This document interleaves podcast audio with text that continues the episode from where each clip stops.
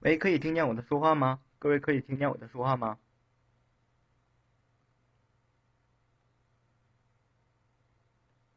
那么好，现在开始上课了啊，各位同学。那首先欢迎各位同学来进入听入今天的教育学啊教育教学知识与能力的讲座。那么我是今天的主讲教师，我叫做石岩，是吧？那么今天在上课之前呢，老师有几个问题想问大家，不知道您知道吗？那么第一个是什么？第一个是您知道小学教师资格证的考试内容吗？那么第二是您知道它考试的具体形式是什么吗？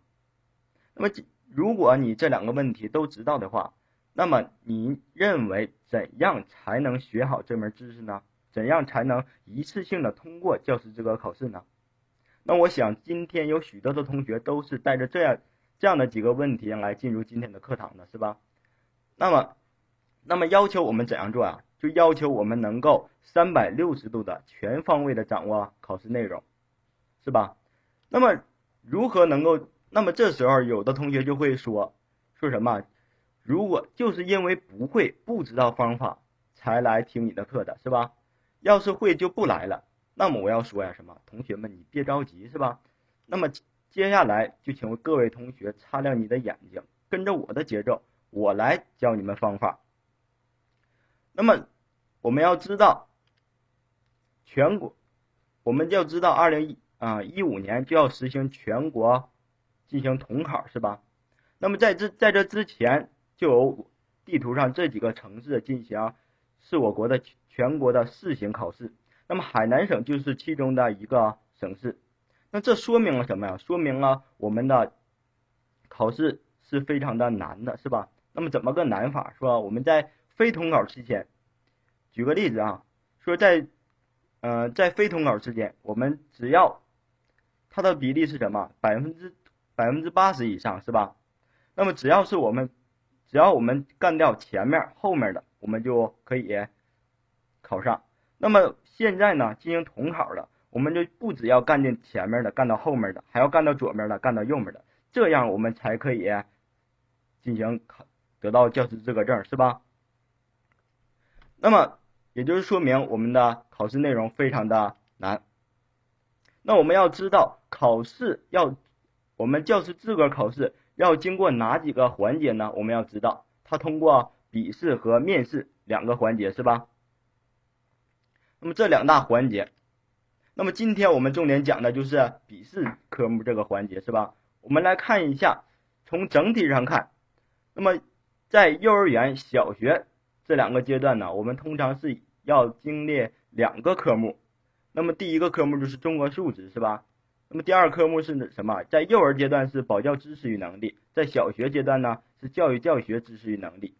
那么其他的呢是初中啊、高中、中职这方面要经过三方面的知识。那么今那么在特殊情况下呀，在常规常在常规情况下，在幼儿和幼儿园和小学这两门啊。我们都需要进进行上机操作的。那么，在今年海口这个地方啊，我们小学阶段呢就不需要进行上机操作了，是吧？这为我们节省了很大的方便，是吧？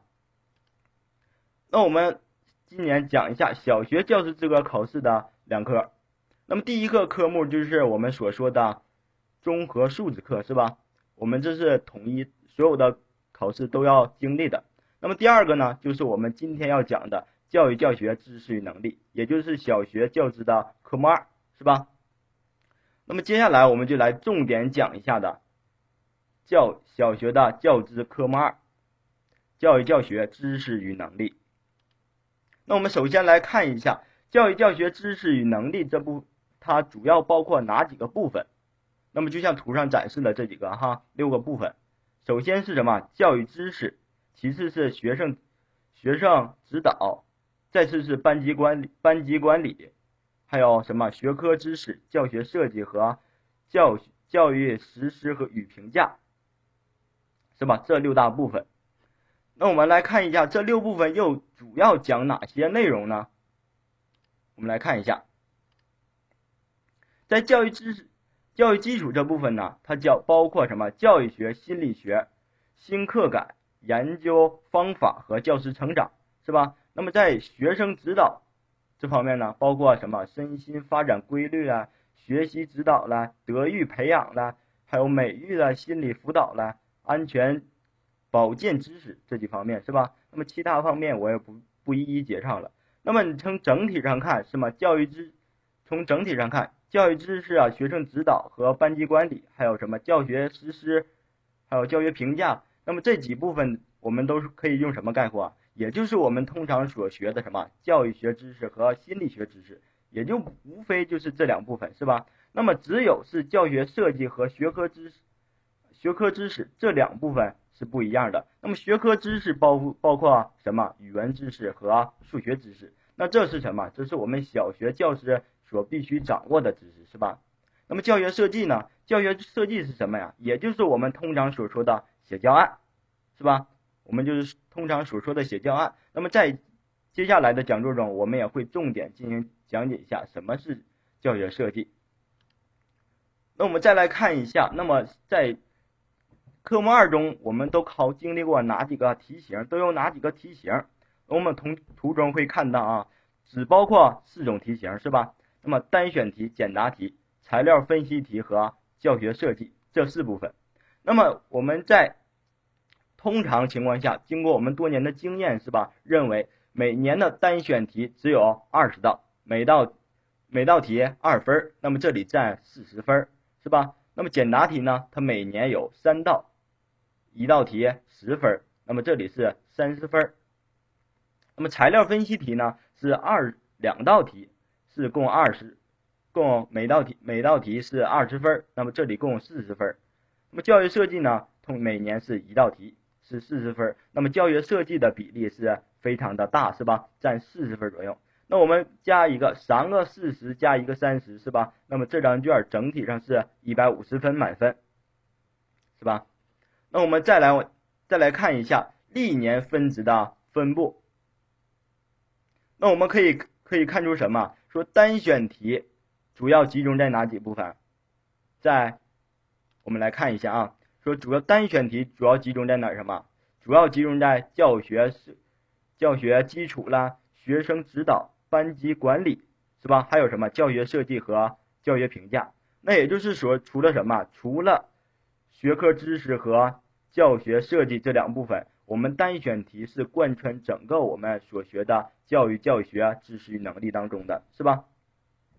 那么其次是什么？简答题。那么简答题非常的简单，它只包括两部分，一是教育基教育基础，另一就是学生指导这两部分，每年都只在这两部分的进行出题。那么材料分析题呢？材料分析题也是只占在三部分上进行出题，教育啊教育基础，还有班级的管班级管理和教学实施这这三部分。那么教学设计呢？教学设计只在什么？教学设计当中，那么在我们那么结合我们历年的题型来看呢，教学设计也很可能是结合学科知识进行进行讲解。那我们看一下，涉及到各个题型的是哪一部分呢？也就是我们的教学基础是吧？那么教学基础是涉涉及到了我们所有的学习科目与考试的题型是吧？那我们看一下。教育基础都讲了哪些知识，是吧？教育基础包括这么几部分，是吧？第一部分教育教育学的基础知识，第二部分呢是心理学的基础知识。那么还有什么？什么教育课改啦？还有什么小学历史发展特点？还有教学组织与管理，学教师的专业发展和教学的教育学教育的研究方法。那么这几部分，那么无非也就是我们平常所学习的什么教育学和心理学，是吧？那么我们讲过了，那我们就来进行一下子什么真枪实弹，我们进进行一下的真题进行做几道题来看看大家。那么首先我们来看这两道题，说第一道题说乌申斯基认为儿童是依靠形式、颜色、声音和感觉来进行思维的。这一观点要求小学生小学教学应当追寻什么？那么这有四个选项，那么同学看一下，这应该选是什么呀？很显然是选择二 B 是吧？直观性。为什么选择直观性啊？那么儿童通过什么？乌申斯基认为通过形式、颜色、声音，那我们是不是都是都是进行直观看见的，是吧？这是一个用我们直观能直观感觉能看见的。那我们最容易混淆的是哪一个？是第四个是吧？我们经常会跟第四个认为第四个也对。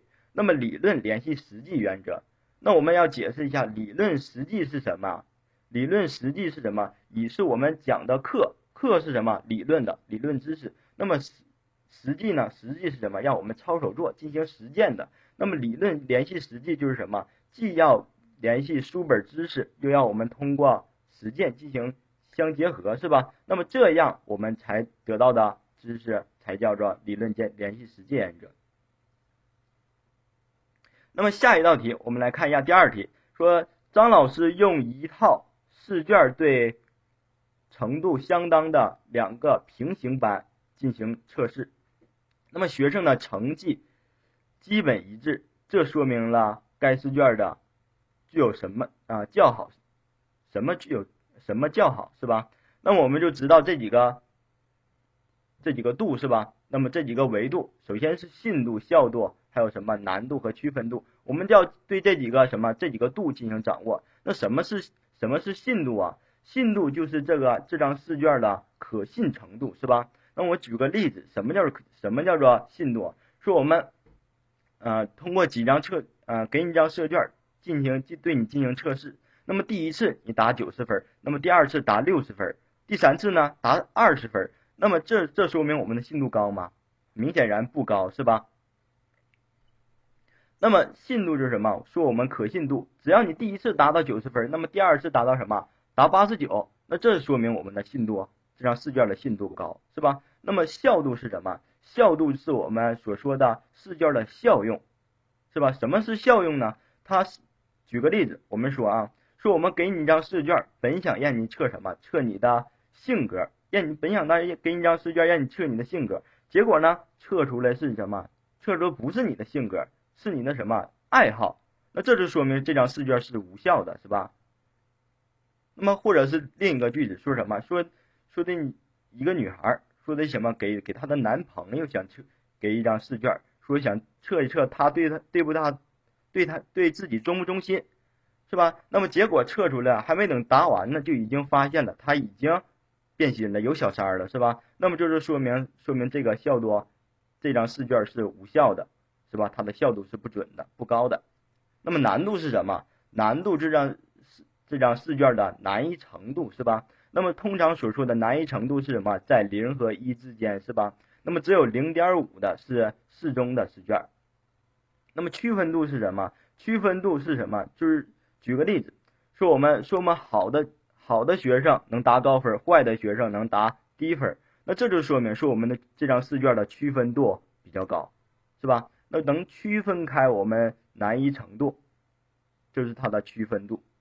那么这道题回归到这道题，说我们张老师测两个平行班级进行测试，那么学生的成绩基本一致，那么说明我们的什么？说明我们的信度高，是吧？可信度是一样的。那么这题选择 A。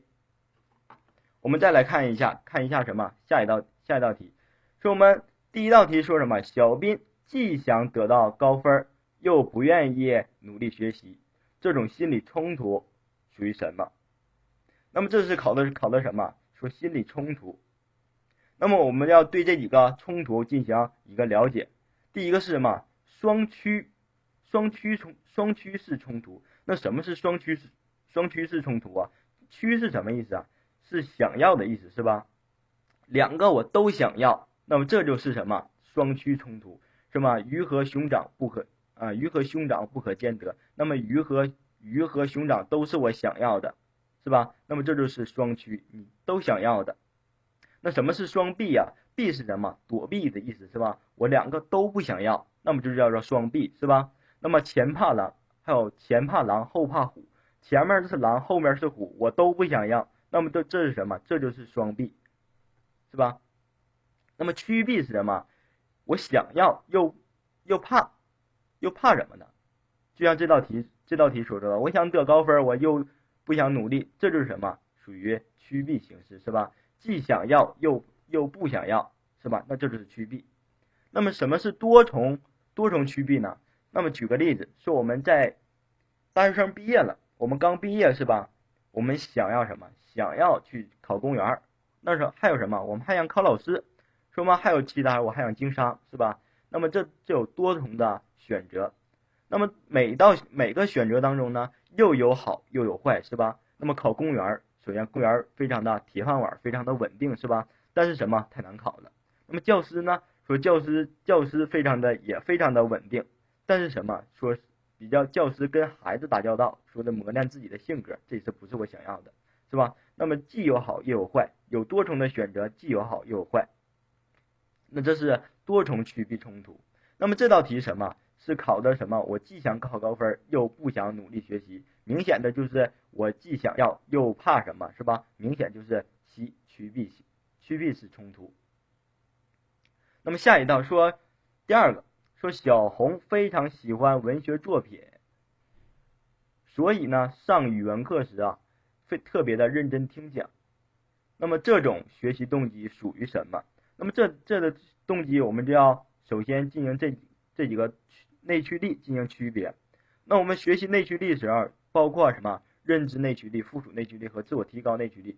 首先呢，我们就将 C 排除了，是吧？没有生理内驱力，我们把 C 直接排除了。那我们来理解一下什么是认知内驱力呢？认知内驱力就是什么？通过我们自身想要的进行学习，是吧？我们从我们内心想要学习，从我们内心发出的，是吧？那么附属内驱力是什么？附属内驱力是什么？我们想得到别人的奖励呀。就别到别人的什么给你钱了，我而学习。说举个例子，说什么？说说小明的妈妈告诉小明说：“你好好学习，我给你一百块钱，考第一我给你一百块钱。”那这是什么？小明就结果就好好学习了，是吧？那这就是属属于附属内驱力，是吧？我想得到别人的奖励，是吧？夸奖，那么这就是他的附属内驱力。那么 D 呢？自我提高内驱力是什么？自我提高内驱力，也就是。要是要是说，嗯，自我提高内驱力就是就是说什么，想提高自己在社会中的地位，想提高自己的在学习中的地位。那么举个例子，说我们说我想为了当班长而好好学习，说老师说了谁谁学习好就可以当班长，那么这种我就是提高自己的地位，是吧？那么这种属于自我提高内驱力。那我们回到。回到这道题，说小红非常的喜欢文学作品，所以上语文课非常的特别的认真听讲。那这是什么？这是发自内心的，是吧？是我自身想要的学习。那么这就是什么？属于认知内驱力。那么这题选择 A，非常的简单，是吧？我们再来看两道。那么这一道说什么？第一道是说校风校貌和师生关系都属于什么？是吧？那我们这这几个是对什么？对我们课程的一个考验，是吧？那么首先看说什么？我们对这几个这几个选项进行来分解一下。那我们来看一下，首先说什么活动课程？活动课程我们看到了一眼，我们直接会想到谁？杜威是吧？那么直接会看到杜想到杜威。杜威是什么？提倡的活动课程、经验课程，是吧？那他是要求什么？说我们的课程是什么？让你通过活动，通过经验，是吧？进行进行的课程。那么校风校貌显然不是这种活动活活动课程，是吧？那么综合课程，那么综合课程说的是什么？是说两科以上的合并成的一种课程，是吧？那我们在小学我们都知道，小学中有非常的综合课程，什么自然课啦、社会课啦。那么这都是由什么？比如说社会课，社会是由什么？由社会来、政治来、经济来这几门课程融合在一起的是吧？那么它就是一个综合课程，将几门课程融合在一起，那么这是综合课程。那什么是显性课程？什么是隐性课程呢？显性课程是什么？是我们通过直接讲课是吧？这就是显性课程，对你直接能影响到的，你对你直接有影响的，那么这是显性课程。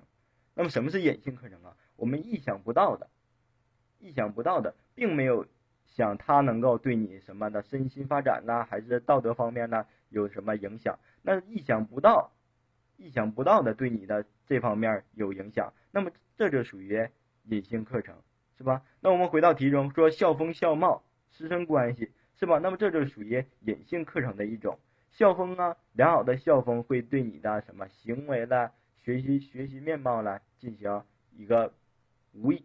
无意识的影响是吧？潜在的影响，这是属于什么隐性课程的一种。那么其次看一下第二题啊，说在在学校教育过程中，说家长处督促和检查学生完成作业，这承担是什么？说那我们我们要知道说我们的在学习当中要求什么三三结合是吧？那也就是。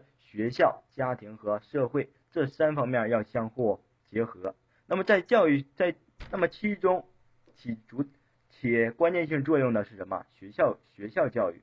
那么在学校教育当中啊，要求要求什么？我们做到家长、家庭和什么和我们的学校进行相互交通。教师要和家长进行一个很好的合作，是吧？那么这。那么合作就要求什么？要求我们家长应该完，呃，认真的完成老师老师所留的什么所的任务是吧？应该帮助教师完成他所学的任务。那么家庭作业就是我们家家长应该承担的在家庭一个家庭教育的一方面是吧？那么这里说说承担的什么什么角色是吧？那么很显然是什么支持支持者的角色。家长支持学校的工作，支持教师的工作，是吧？嗯，那么这是选择题的形式。那我们再来看一下什么简答题。第二部分是简答题，是吧？那我们简答题，我们这里为大家展示的这道题是什么？是二零一三年上半年的一道真题。那么这里说什么？说我国第八次基础教育课程改革倡导自主学习、合作学习和探究学习。那要求我们简述你对这种三种学习方法的理解，那就是要求我们什么？我们要首先知道什么简答题的答题方法，是吧？那我们就来接下来就也讲一下具体的答题方法都有哪些。那么我经过多年的教学，我们认为有三种，是吧？简答题有三种三种具体的形式。那么第一种就是什么？例如身心发展的一般规律，像这样的题。那么这样的题是什么？是我们一身心发展的一般规律包括什么？包括什么顺序性的、阶段性的、不平衡性这样的简单的非常简单是吧？只有简单的几个字，这就要求什么？要求我们在后面什么加以解释？比如说什么？说我们的互补性，什么是互补性呢？我们一定要写上，一定写上。我们在写上互补性的同时，一定要在后面加以解释，什么是互补性？那么互补性是什么？是包括什么两方面是吧？生理和生理的互补，另一方面是生理与心理的互补。那什么是生理与生理生理的互补啊？说举个例子，也就是也就是什么？说我们的眼啊，我们的眼睛不好用，我们的眼睛好啊。同学能听到我的声音吗？各位同学能听到我的声音吗？有的同学说我的声音非常的小，能听见吗？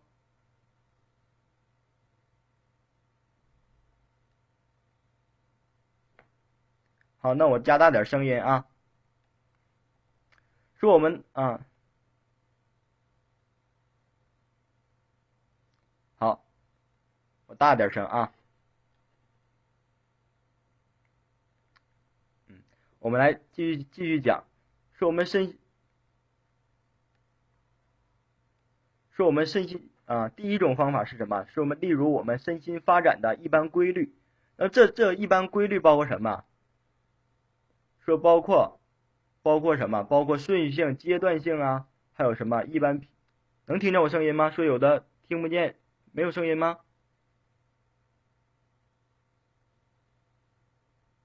各位同学能听见我的声音吗？好，那我继续讲了啊。那么第一种就是说什么？那么第一种说，例如身心发展的一般规律，是吧？那么像一般规律这种，只有简单的几个字，什么顺序性、阶段性和不平衡性等等等，是吧？那我们举个例子，要在这种在这么简单的几个几个字的后面呢，一定要加加上我们的解释。举个例子，是我们的互补性，是吧？那么在写上互补性这几个字时啊，一定要在后面加上什么是互补性。那么互补性包括什么？包括两方面，是吧？那么第一是什么？生理与生理的互补。那么第二呢，是生理与心理的互补。那什么是生理生理的互补啊？我们就是通常所说的什么？说我们的眼睛是瞎了，但我们的耳朵特别的好使，是吧？那么这就是什么？说我们生理与生理的互补。举个例子，说我们什么？说我们演电视剧的什么《倚天屠龙记》中的谢逊，是吧？那么他就是什么？他的眼睛就是瞎了，但是他的耳朵就非常的聪，耳朵就非常的好使，是吧？可以听到来自四面八方的一个声音，是吧？可以跟近人进行跟敌人搏斗，是吧？那么这就是他的生理与生理的互补。那么下一个是什么？生理与心生理与心理的互补。那么最常见的就是什么？所说的张海迪，是吧？张海迪，他的就是什么？意志特别坚，意志特别坚定。那么他意志坚定，那我们即使就弥补了他所生理的。一个残疾是吧？他虽然虽然身体有残疾，但他的意志非常的坚定，也是能干一个非常的伟大的事情是吧？那么这是生理与心理的互补。那我们这种题型啊，一定要进行解释，这是第一种简答的方式。那么第二种呢是什么？是例如什么？例如我们德育过程的基本规律是吧？基本规律说什么？说我们基本啊德育的基本过程是知情意。呃，知情意行统相统一的过程，那么这是什么？这每一条本身就可以构成一一句话，是吧？或者是构成一道题，是吧？非常的长。那么这像这样的，我们后面就不用再加以解释了，是吧？那直接就罗列起来，罗列起来，将这几条简单的写写起来就可以了，是吧？那这这种题就非常的好了，是吧？那么还有一种是什么？还有一种就是我们。常常给大家展示的这个例子是什么？是让你解释一下，让你让你理解一下，说什么自主学习、合作学习、探究学习，让你自己理解。那么像这种题怎么怎么答呀？这就要求要求我们什么？要求理解每一个学习方法的概念，还要什么？结合自己的实际，谈一谈你自己的想法。就是什么？就是在说什么是自主学。啊，什么是自主学习的基础上，要进行一个加以概念的解释。什么是自主学习，是吧？那么写完了以后，还要加上谈一谈什么？谈一谈你对自主学习的一个看法，是吧？那么这就是一种另一种打打法。我们将自主啊、合作、探究这三种方法写上以后，还要写它的概念，再加上自己的一个简单的看法。那么这是简答题的三种答题方案，是吧？我们要知道，那么再接下来是什么？是材料分析题，是吧？那么材料分析题，材料分析题，呃，在这里我们给展示一个材料分析题。那么材料分析题这里有两个问两个问题，两个问题，第一个是什么？请对李老师的做法进行评析。那么第二个是什么？谈谈教学过程中预设和生成的关系。这要求什么？做简答、做材料分析题，我们应该怎么做？那我们要首先要知道一下方法，是吧？那么我给大家讲一下简案例分析题的简答啊答题分析，是吧？那么首先我们要做什么？进行进行审题，是吧？那么有的同学是怎么？有的同学是什么？直接上来就开始啊读材料，是吧？什么作文作文啊作文上课，说李老师说作文直接先读一遍，然后呢？他才去读题，那么这样啊，我们不一般不提取是吧？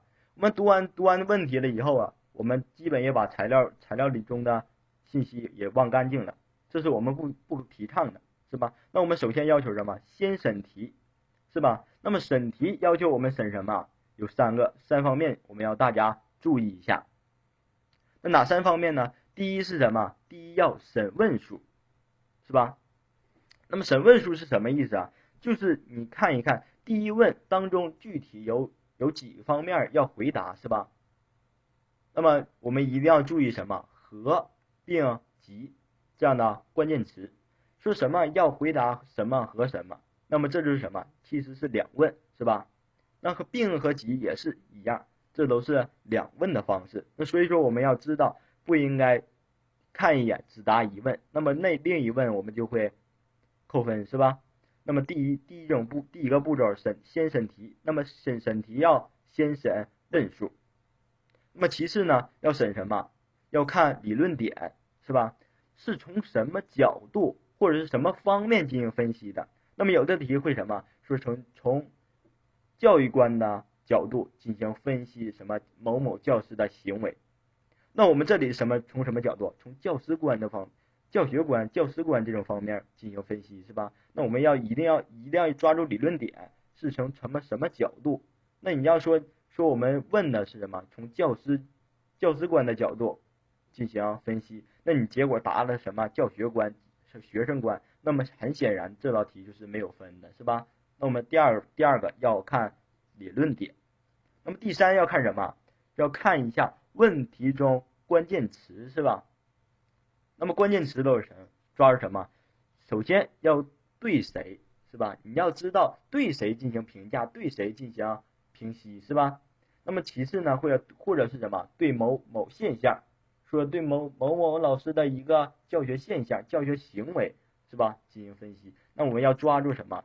这个关键词对谁？对象是谁？那我们要知道是吧？那么这是审审问题。那么其次我们就要什么？回归于材料是吧？我们进行材料进行运进行看。那么这个材料我们简单的看一下就可以了。说作文课上说李老师说李老师说作文材料就像什么海洋中的浪花多的数不清。完结果呢另一个学生就说了不对，像大海中的。